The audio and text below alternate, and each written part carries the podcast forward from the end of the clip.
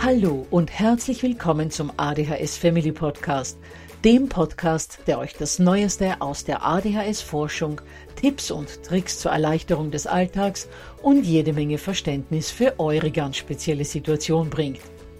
Ich bin im Übrigen Anna und war auch einmal eine verzweifelte Mama von einem betroffenen Kind.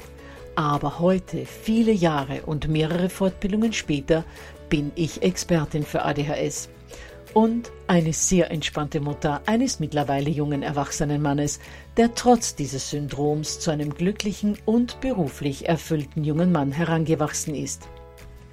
Ich möchte euch mit diesem Podcast genau dort zur Seite stehen, wo auch ich vor vielen Jahren Hilfe gebraucht hätte. Denn ich wünsche mir nichts mehr, als dass es euch auch gelingt, euer Kind in ein glückliches und erfolgreiches Erwachsenenleben zu begleiten. Bevor es aber mit der Episode losgeht, lasst mich noch auf zwei Dinge hinweisen. Punkt 1. Ich spreche in meinem Podcast immer nur von ADHS, weil das in der Fachwelt so üblich ist. Gemeint ist damit aber auch immer die verträumte Variante der ADS.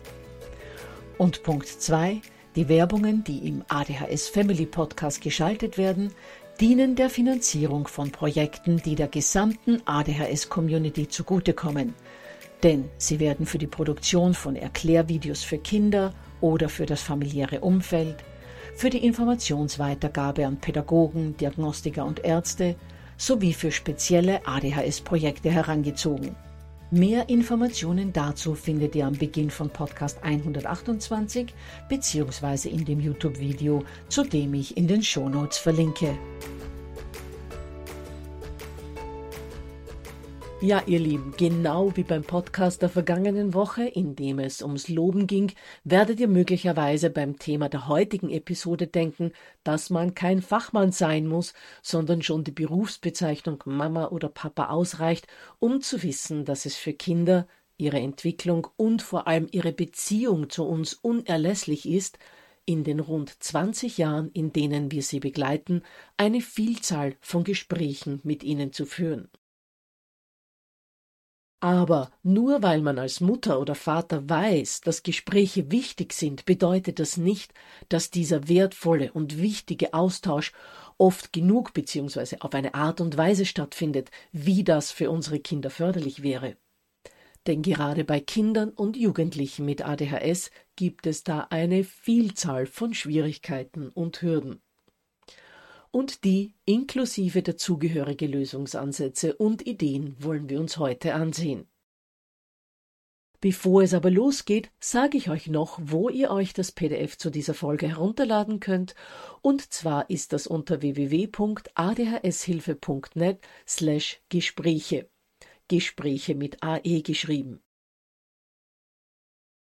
Gut, dann legen wir los und sehen uns mal an, was wir für das Thema der heutigen Episode unter Gesprächen überhaupt verstehen. Meinen wir damit eine nette Plauderei, in der ihr erzählt, dass ihr gestern bei einer Freundin mit Hundebabys wart und die waren so süß und so und so lang müssen die jetzt noch bei der Hundemama bleiben? Oder reden wir hier von Gesprächen, die auf einen Streit folgen oder in denen ihr mit euren Kids Regeln vereinbart? Oder in denen ihr versucht, eurem Kind mit ADHS beizubringen, was im nicht betroffenen Geschwisterkind vorgeht, wenn dessen Besitztümer nicht respektiert werden. Oder ein Gespräch, in dem ihr ganz vorsichtig in Richtung Veränderung des Sozialverhaltens eures Sprosses arbeitet. Oder in dem ihr eurer 15-Jährigen die Gefahren vom Komatrinken erklärt. Oder in denen ihr eurem Kind einfach nur Lebensweisheiten weitergeben wollt. Und klar, ihr werdet es schon ahnen, was ich für unsere heutige Episode meine, sind all diese letztgenannten Beispiele und nicht eine nette Erzählung im Sinne der Hundebabys. Gespräche also, in denen eure Kinder wirklich etwas Wichtiges mitnehmen sollen für sich und ihr Leben. Und da kommt es im Punkto Gesprächsführung natürlich zunächst mal aufs Alter an. Bei Kindern, die noch relativ klein sind, sagen wir mal so bis zum vierten, fünften Lebensjahr, kann es schon mal sehr schwierig sein, die Aufmerksamkeit des Kindes überhaupt mal zu bekommen, vor allem bei Kindern mit hochgradiger ADHS. Und wenn man sie mal hat, die Aufmerksamkeit, ist die nächste Challenge dafür zu sorgen, dass sich das Kind nicht nach drei Wörtern schon wieder gedanklich auf sein Trampolin oder zum Eichhörnchen vorm Fenster zoomt.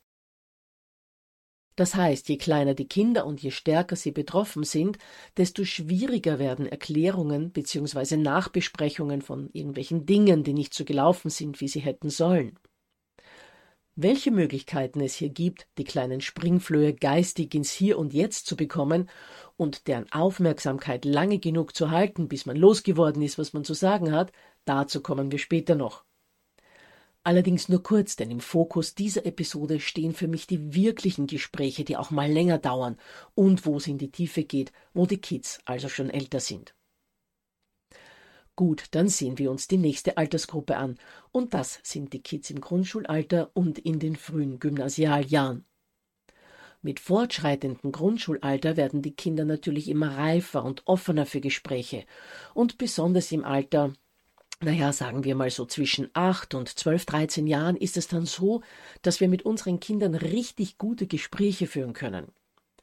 Sie sind in diesem Alter oftmals bereit zuzuhören, schätzen auch die Zeit mit uns und sind für vieles noch offen, das wir ihnen zu sagen haben. Denn wir haben noch einen relativ hohen Stellenwert bei ihnen, was das Lenken und Führen und das Weitergeben von Lebensweisheiten anbelangt. Das heißt, in diesem Alter nehmen die Kids von uns noch relativ viel an. Aber dann beginnt irgendwann dieses extrem schwierige Teenageralter, in dem die Gespräche mit uns mit jedem Jahr weniger werden, beziehungsweise die Kids auch immer mehr Widerstand zeigen, wenn man mit ihnen etwas besprechen möchte. Denn ab dem circa 12., 13. Lebensjahr versuchen sich unsere Kinder von uns abzunabeln. Sie wollen zunehmend ihre eigenen Entscheidungen treffen, keine Ratschläge mehr von Mama oder Papa hören und sich einfach nichts mehr dreinreden lassen. Dass das nicht möglich ist, wissen wir alle, denn kein 13-Jähriger und auch kaum ein 17-Jähriger und schon gar keiner mit ADHS wird immer die vernünftigere statt der angenehmeren Entscheidung treffen, und so sind auch nach dem zwölften Lebensjahr noch viele Gespräche nötig. Trotzdem, Kaum beginnt man einem Pubertier gegenüber einen Ratschlag oder eine Lebensweisheit vom Stapel zu lassen, kriegt man ein paar verdrehte Augen oder ein Ich kann jetzt gerade nicht, ich habe noch Hausaufgaben zu erledigen oder Ich muss ins Training oder Ich habe versprochen, Lisa zurückzurufen. Das heißt, die Teens versuchen sich dann, wann immer möglich, derartigen Gesprächen zu entziehen, obwohl sie unsere Erfahrung und Begleitung noch immer ganz dringend nötig hätten. Stichwort Alkohol, Nikotin, andere Substanzen, Sicherheitsmaßnahmen beim nächtlichen Fortgehen, safer Sex etc. etc. Deshalb ist es gerade für diese Altersgruppe wichtig, besondere Situationen zu schaffen, in denen solche Gespräche klappen können, sozusagen Gelegenheiten für solche Gespräche zu konstruieren. Bevor wir aber darauf eingehen, wie man solche Situationen schaffen kann, lasst mich euch mal in ein paar kurzen Sätzen erzählen, warum Gespräche mit unseren Kindern so unheimlich beziehungsbildend und beziehungsfördernd sein können, auch wenn der Inhalt der Gespräche teilweise sogar Unangenehmes für die Kids birgt. Punkt 1 verbindet es immer, wenn man Zeit miteinander verbringt. Und das tut man ja in Gesprächen selbst wenn sie über einen Bildschirm oder das Telefon erfolgen und auch wenn es dabei um weniger prickelnde Dinge geht. Punkt 2. Nehmen wir uns Zeit in solchen Gesprächen. Und auch wenn unsere Kinder schon älter sind, schätzen sie es, wenn wir ihnen Zeit schenken, beziehungsweise wenn wir bereit dafür wären, ihnen Zeit mit Gesprächen zu schenken. Denn wie gesagt, je älter sie werden, desto eher versuchen sie ja, sich diesen Gesprächen zu entziehen. Aber Unsere Bereitschaft verinnerlichen Sie als ein um sie kümmern, als ein seinen Auftrag als Eltern wahrnehmen. Gebt da also nicht auf. Ihr wollt mal nicht hören, ja, dir war es ja zu mühsam, mir das und das beizubringen oder dich dort oder da mal durchzusetzen. Sämtliche dieser sogenannten Erziehungsgespräche zeigen unseren Kindern, dass wir uns mit ihnen und ihrem Wohl auseinandersetzen dass wir uns kümmern, dass sie uns wichtig sind und dass es uns nicht zu mühsam ist, Dinge, die nicht so laufen, wie sie laufen sollten, zu thematisieren. Dieser Einsatz, den wir hier für unsere Kinder an den Tag legen, zeigt ihnen die hohe Wertigkeit, die sie in unserem Leben haben, und das wiederum stärkt unsere Beziehung zu ihnen. Ja, und drittens können wir in solchen Gesprächen viel von unserer Erfahrung einfließen lassen, indem wir zum Beispiel auch eigene Fehler, die wir als Kinder und Jugendliche gemacht haben, an unsere Kinder weitergeben. Das lässt uns nahbarer erscheinen. Das heißt, wenn wir unseren Kindern zum Beispiel davon erzählen, dass auch wir das Lernen für die ungeliebte Matheklassenarbeit immer und immer wieder geschoben haben, so lange, bis es eine Sechs im Zeugnis gab und dann die Ferien vollkommen verpatzt waren, oder wenn wir ihnen erzählen, welches Glück wir hatten, dass uns unser bester Freund gerade noch davor gerettet hat, dass wir nicht volltrunken auf die U-Bahn-Gleise gestürzt sind, wenn wir ihnen solche Geschichten erzählen, zeigt ihnen das zum einen, dass auch wir nicht vollkommen sind, und nimmt uns sozusagen etwas von unserem Allmächtigkeitsimage, etwas, das uns sympathisch macht. Zum Zweiten wird den Kids dadurch auch in Erinnerung gerufen, dass auch wir mal jung waren und dass das nicht vor 1000 Jahren war, als man noch zu Pferd unterwegs war, etwas, das sie mit ihren netten Aussagen ja immer wieder implizieren. Und drittens kann man in solchen Geschichten auch versteckt auf die Gefahren von falschen Verhaltensweisen aufmerksam machen. Gut, dann kommen wir jetzt zu der Frage, warum die Kids so oft abblocken und nicht zuhören und vor allem, was man dagegen tun kann. Nun, im Kleinkind- und Vorschulalter sind Kinder mit ADHS und, wie eingangs bereits gesagt, vor allem jene mit hochgradiger ADHS, oft in ihrer eigenen Welt gefangen. Sie können sich selbst nur ganz schwer regulieren und haben extreme Mühe, ihre Aufmerksamkeit zu steuern, also zum Beispiel dorthin zu lenken, wo wir ihnen etwas sagen wollen. Wenn ein Zuhören also aus diesen Gründen kaum möglich ist, dann hilft es in der Regel, das Kind anzufassen, den Blickkontakt mit ihm aufzunehmen indem man in die Hocke geht und in ein bis zwei kurzen Sätzen loszuwerden, was man sagen möchte. Wirklich nicht mehr, nur ganz knappe, bestimmte, freundliche Anleitungen. Und die zweite Sache, die das Zuhören tatsächlich in einem hohen Maß fördern kann, sind Medikamente. Ja, ich weiß schon, wir sprechen hier von Kindern noch vor Eintritt in die Schule, aber gerade bei hochgradiger ADHS müssen selbst solch junge Kinder medikamentös unterstützt werden, um eben dieses Zuhören zu ermöglichen, damit sie die Chance bekommen, uns tatsächlich wahrzunehmen und zu hören, damit sie von uns lernen können und damit sie sich besser steuern können und so wenigstens einige Stunden am Tag die Entwicklung, die sie aufgrund ihres anderslaufenden Gehirnstoffwechsels verpassen, aufholen. Genaueres dazu erfahrt ihr in den Podcasts 64 bis 68. Ich verlinke dazu in den Show Notes. Aber auch bei älteren Kindern gilt das, was ich gerade über die medikamentöse Unterstützung gesagt habe. Da Kinder aller Altersgruppen ihre Leitungen eher für das offen haben, was wir zu sagen haben, wenn sie durch entsprechende Medikation unterstützt werden. Was ebenfalls hilft, um ein Kind zum Zuhören zu bekommen, ist die Wahl des richtigen Zeitpunktes für ein Gespräch. Oft wählen wir den Zeitpunkt nämlich falsch, weil wir das Problem sofort bei seinem Auftreten lösen wollen, was oft nicht gelingt, weil die Emotionen zu hoch sind, oder weil wir gerade jetzt Zeit hätten, das Kind aber nicht, oder es ist gerade in einer ungünstigen Stimmung, weil es Zoff mit einem Freund hatte, oder weil wir denken, wir müssen ein falsches Verhalten jetzt kommentieren und klären, denn sonst denkt das Kind ja, ihr akzeptiert sein Fehlverhalten. Gerade in dem Fall reicht aber, wenn ihr zum Beispiel sagt, ich glaube, wir beide sind jetzt etwas zu aufgebracht, als dass wir da vernünftig drüber reden könnten, vertagen wir das lieber. Auch wenn euer Kind dann wieder was Aufmüpfiges drauf sagt im Sinne von, da gibt's nichts zu besprechen oder da habe ich keinen Bock drauf, Macht euch eine mentale Notiz und sprecht das an, wenn der richtige Zeitpunkt da ist. Allerdings, es muss tatsächlich später angesprochen werden, sonst lernt euer Kind, dass ihr dann nicht verlässlich seid, was sozusagen ein Freibrief für weiteres abweichendes Verhalten ist.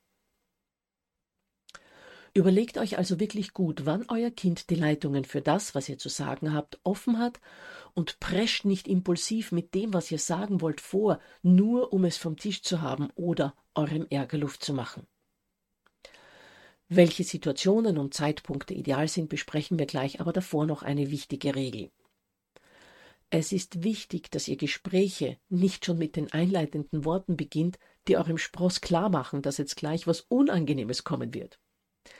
Wenn Kinder die Worte hören, du, ich hätte da was mit dir zu besprechen, gehen bei den meisten bereits die Rollläden runter, weil ihr ihnen bestimmt nicht gerade sagen wollt, wie lieb ihr sie habt oder wie toll ihr sie findet.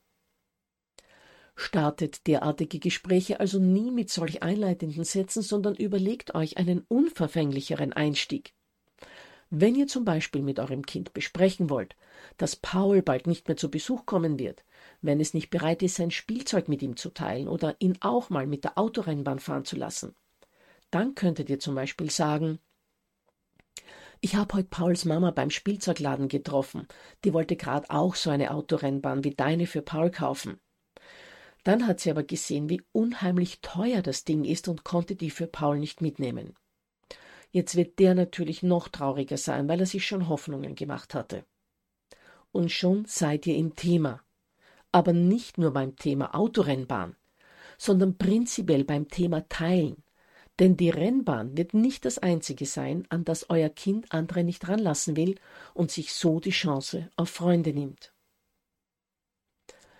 Gut, dann kommen wir jetzt zu den Situationen, die ihr bewusst schaffen oder nutzen könnt, um mit euren Kindern lästige oder schwierige oder auch manchmal nur Gespräche mit allgemeinen Lebensweisheiten führen zu können. Aus meiner Erfahrung erweisen sich besonders zwei Dinge als sehr förderlich, wenn man mit seinem Kind ein gutes Gespräch führen will. Und zumindest eine dieser beiden Bedingungen sollte erfüllt sein. Erstens, es herrscht gerade eine richtig gute Stimmung zwischen euch, weil alles entspannt ist, ihr vielleicht gerade ein gemütliches Frühstück hinter euch habt und keine großartigen Aufgaben anstehen, oder weil es am Nachmittag zu einer der Lieblingsaktivitäten eures Kindes losgeht, oder weil ihr gemeinsam gerade einen guten oder lustigen Film angesehen habt. Was immer auch der Grund sein mag, die Stimmung ist jedenfalls gut und das wäre eine der beiden wichtigen Voraussetzungen. Und die zweite Sache, die im Hinblick auf ein gutes Gespräch wirklich förderlich ist, ist jene, dass man Situationen schafft, in denen man sich beim Reden nicht in die Augen sehen muss. Wenn man einander nämlich am Tisch gegenüber sitzt, dann hat das für das Kind immer sowas von Verhör oder Anklagebank. Psychologisch also nicht günstig. Viel bessere Gelegenheiten, miteinander plaudern zu können, einander aber nicht ansehen zu müssen, sind zum Beispiel das Verrichten von gemeinsamen Tätigkeiten, wie zum Beispiel den Zaun zu streichen, das Unkraut zu jäten, einen Schrank auszumisten, in der Werkstatt etwas zu basteln, Weihnachtskekse auszustechen, etc. etc. Alles Tätigkeiten also, die keine großartige Konzentration erfordern und bei der die Leitungen für ein Gespräch offen sind, wobei man den Blick aber nicht auf das Gegenüber fixiert, sondern darauf, was man eben gerade tut. Außerdem versteht man sich bei gemeinsamen Arbeiten als Team und auch das verbindet und bietet eine gute Basis für Gespräche. Auch Autofahrten und Spaziergänge eignen sich dafür. Nicht zuletzt auch deshalb, weil man dabei in die gleiche Richtung blickt, was psychologisch sehr wirksam ist, weil es sozusagen ein gemeinsames Ziel symbolisiert und sich jeder dabei in die gleiche Richtung bewegt. Schließlich bietet auch das Ansehen von Fotoalben eine gute Gelegenheit, ins Gespräch zu kommen, da man sich dabei eben wieder nicht ansieht, auf den Fotos meist lustige oder schöne Erinnerungen wie Kinderpartys, Urlaube, gemeinsame schöne Tätigkeiten abgebildet sind und man sich dabei vor allem Folgendes in Erinnerung ruft. Als Mama oder Papa wird einem bewusst, was für eine kleine, verletzliche Seele in dem aufmüpfigen Neunjährigen oder dem renitenten Teenager steckt, und den Kindern zeigen die vielen Fotos, was die Eltern eigentlich schon alles an Anstrengungen unternommen haben, welche Mühe sie sich geben, über wie viele Jahre man sich schon gekümmert hat und wie viel Liebe sie eigentlich schon in einen investiert haben, und das stärkt die Beziehung unheimlich. Abschließend noch zu zwei Dingen, die gerade für Gespräche mit Kindern mit ADHS wichtig sind. Unsere Kinder fühlen sich sehr häufig nicht verstanden. Kein Wunder, denn sie ticken bei vielen tatsächlich anders als andere Kinder. Hört deshalb ganz genau hin und widmet euch zu 100 Prozent dem, was euer Kind zu sagen hat, beziehungsweise euch antwortet, wenn ihr etwas sagt. Versucht wirklich aktiv zuzuhören, indem ihr dann Dinge, die euer Kind gerade gesagt hat, kurz zusammenfasst. Wenn euch euer Kind zum Beispiel erzählt, es habe mit Sarah gestern einen Streit gehabt und das habe sich so und so zugetragen, dann fasst das in einem ganz kurzen Satz zusammen und versucht auch die Gefühle, die ihr bei eurem Kind wahrnehmt, in Worte zu fassen. Indem ihr zum Beispiel sagt, ich habe das Gefühl, dass dich der Streit mit Sarah sehr traurig macht. Wollen wir uns gemeinsam überlegen, wie ihr das wieder hinbekommen könntet? Das heißt, so wie wir das in den vergangenen beiden Episoden besprochen haben, ist auch hier wieder eure volle Aufmerksamkeit notwendig, um hinzuspüren, wie es eurem Kind geht. Die Episoden, die ich hier meine, sind Nummer 75 und 76. Ich verlinke dazu in den Show Notes.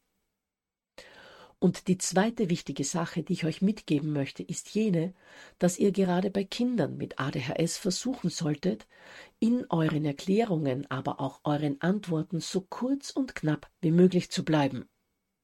Unsere Kinder können zum einen ihre Aufmerksamkeit nicht lange halten, zum anderen hassen sie Wiederholungen.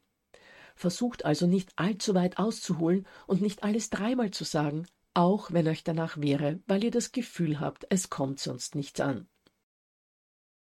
Gerade wir Eltern von Kindern mit ADHS müssen uns da an der Nase nehmen, denn ganz viele von uns sind selbst betroffen, auch wenn es manche vielleicht gar nicht wissen. Und als betroffene ADHSler neigen wir genauso wie unsere Kinder dazu, zu viel zu sprechen. Ich selbst bin ein Paradebeispiel dafür. Aber weil ich das weiß und wusste, habe ich mit den Jahren gelernt, mich so kurz es nur irgendwie geht zu fassen um meine Kids bei Wichtigem nicht hinter dem Rollladen zu verlieren.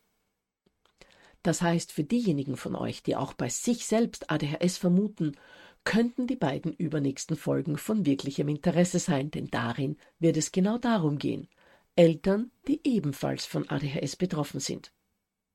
Davor gibt es aber in der kommenden Woche ein Interview mit einem Jugendleiter, der Kinder mit besonderen Bedürfnissen, so auch Kinder mit ADHS, in seiner Freizeit gemeinsam mit einem großartigen Team das Ringen beibringt. Und nicht nur das, er sorgt auch mit dem Ringerverein für gemeinsame tolle Aktivitäten mit Kindern und Jugendlichen außerhalb des Ringertrainings und der Turniere und wird uns verraten, wie man so eine Initiative auch im eigenen Heimatort gründen kann. Das wird hochspannend und ich hoffe, dass ihr auch da wieder mit dabei seid. Dann erinnere ich nochmal an das PDF, das ihr euch unter www.adhshilfe.net slash Gespräche herunterladen könnt und wünsche euch bis dorthin viele wundervolle Gespräche mit euren Kindern.